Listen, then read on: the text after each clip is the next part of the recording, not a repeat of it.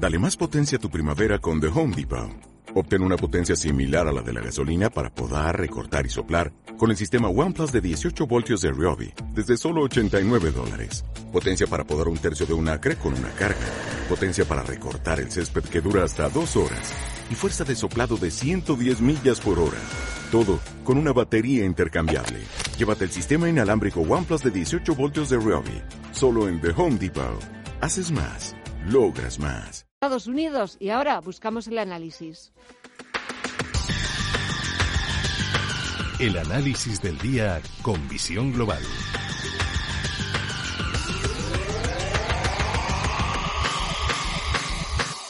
Y saludamos a Gabriel López, CEO de Inverdif. Gabriel, muy buenas noches. Buenas noches, Gema. ¿Qué tal? Bien. empezado la semana? Sí, pues la hemos empezado bien, un poquito una semana sin demasiadas referencias macro y ese dato de ventas minoristas en Estados Unidos. Eh, los inversores hoy más pendientes de esa reunión virtual celebrada esta madrugada hora española entre el presidente de Estados Unidos y el presidente de China y sobre todo también un poquito pendientes de ver qué pasa con la Reserva Federal Norteamericana, ¿no? Bueno, ahora mismo estamos en récord histórico, ¿no? El SP en 4.714 y todo el mundo se preguntará, ¿y por qué?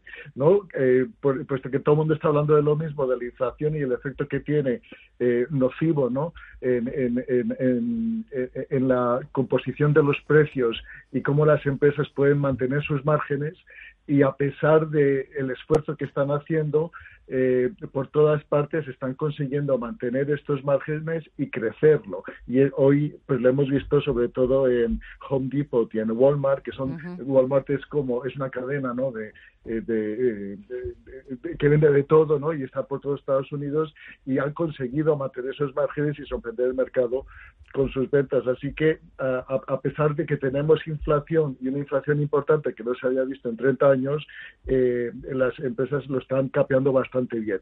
Entonces, contestando a tu pregunta sobre lo de China, sobre la Reserva Federal, y eso es un poquito las perspectivas para el año que viene, la Reserva Federal pues el candidato es eh, Powell, que, que repetiría, o Brainard, ¿no? Powell es un republicano, Brainard es una demócrata, eh, pero eh, cuando se anunció el nombre de Brainard al mercado le gustó un poco, pero no olvidemos que los demócratas son más amigos de la, de la, la, política monetaria expansiva. El señor Powell no tanto, a pesar de lo que ha hecho. Yo creo que, que, los dos al final serían muy excelentes candidatos y tampoco olvidemos que la Reserva Federal, el comité es muy amplio, que las decisiones eh, las toman consensuadas. Pero bueno, yo creo que las probabilidades de que el señor Powell eh, continúe son altas. Y después, en relación a China, pues no se ha eh, no se ha anunciado nada relevante, solo un pequeño acuerdo sobre Taiwán.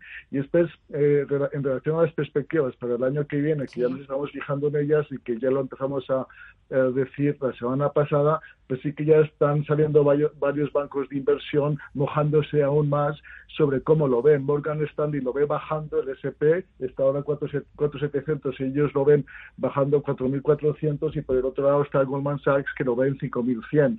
Entonces, eh, unos ven crecimiento de los beneficios empresariales y los otros ven una reducción. Eh, yo honestamente creo pues, que los beneficios van a crecer, van a crecer por encima de lo que el mercado se está pensando y que es probable que, cerremos por encima de estos niveles actuales. ¿Y cuáles son los sectores que me gustan? Pues los mismos que llevo diciendo desde hace ya tiempo, el sector de las renovables, por todos estos planes de infraestructura que se han probado en Estados Unidos y aquí en Europa, pues Solaria, RWE en, Alemania, eh, en, el, en Italia, el sector financiero, que también nos hemos fijado mucho en él, ahora están repuntando los tipos, hay mayor margen en el sector, está cotizando con un descuento, eh, pues eh, son los mismos bancos que estamos recomendando, HSBC, Barclays, el Santander, eh, y después hay otro sector que también yo creo que a pesar de que la gente está un poco cautelo, cauta, ese sector tecnológico, en Estados Unidos conocemos muy bien cuáles son las empresas y aquí en Europa SAP es una empresa excelente, tecnológica, y que está cotizando con un descuento. Y por el momento eso es lo que te puedo comentar.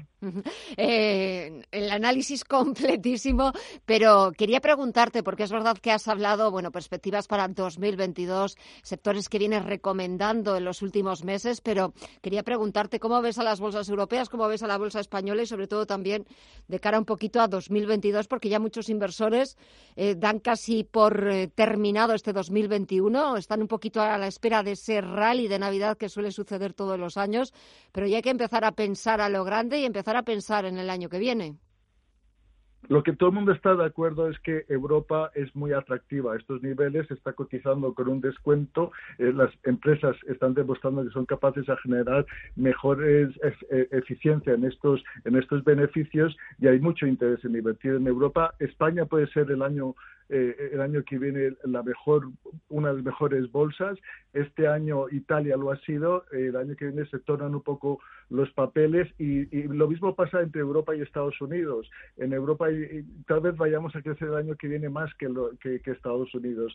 Así que eh, eh, creo que hay que, que, hay que apostar por España a pesar de, de, de, la, del plano político pues que causa mucha incertidumbre, pero sí que las empresas están eh, eh, eh, eh, está gestionando muy bien el ciclo económico. Las empresas españolas con presencia internacional y muy diversificada, pues creo que van a tener un excelente año. Pues confiemos en que sea así, porque es verdad que tarde o temprano siempre decimos que va a ser el turno de Europa el próximo año, el próximo ejercicio. Ojalá que así lo sea y que también la bolsa española consiga, consiga posicionarse como una de las más atractivas de cara a los inversores internacionales porque es cierto que las últimas semanas llevamos viendo al IBEX 35 que parece que está viviendo eh, el sueño de la marmota porque un día consigue los 9.100 puntos y al día siguiente no le dura absolutamente nada porque vuelve de nuevo a perderlos. Pero a ver si comienza con ganas el próximo año. Dime, Gabriel. No, aquí la clave es el desempleo. Entre más empleo eh, generemos, más eh, consumo habrá y, es probable pues que esto suceda aquí en España. Pues esperemos, esperemos que sí, que se cumplan esas previsiones. Gabriel López, CEO de Inverdif, gracias como siempre por el análisis. Que tengas una muy buena semana y hasta el próximo martes. Un fuerte abrazo. Gracias, Gemma. Cuidaros.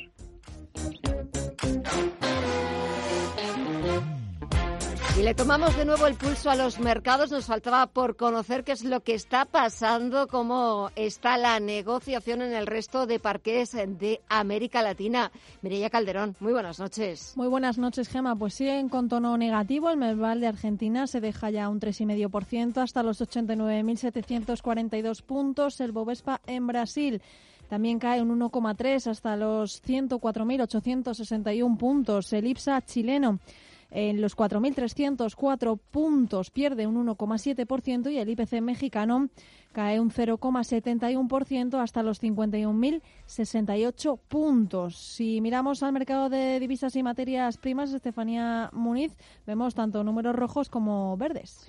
Pues muy buenas noches, Mireya. Eso es, encontramos signo mixto en las materias primas y en las divisas hoy. Ahora mismo en las materias primas el petróleo se está levantando tras las últimas caídas de estos días y con todo vemos al barril de Brent subiendo un 0,5% hasta los 82,49 dólares y el West Texas de referencia en Estados Unidos también arriba hasta los 79,84 dólares. El euro, por su parte, el oro eh, corrige hoy un 0,7% hasta los 1.800 252 dólares la onza. En las divisas, el dólar se sigue reforzando frente al euro, que desciende hasta los 1,13 dólares, mientras que la libra, por su parte, se está afianzando en los 1,34 dólares. Y en las criptomonedas, Mirella. Hoy seguimos viendo fuertes sobre todo debido a China, que está presionando a sus propias empresas estatales para que dejen de minar criptomonedas y el gobierno está estudiando la posibilidad de imponer duras sanciones a las empresas que sigan haciéndolo, entre ellas el aumento de los gastos de energía, por lo que China advierte a sus empresas que dejen de mirar al Bitcoin. Por su parte, la principal moneda virtual Cotiza ahora mismo en los 60.252 dólares con una caída del 5,57%, un 7,4% es lo que se deja Ethereum en los 4.256 dólares y el Ripple en los 1,09 se deja un 7,58%.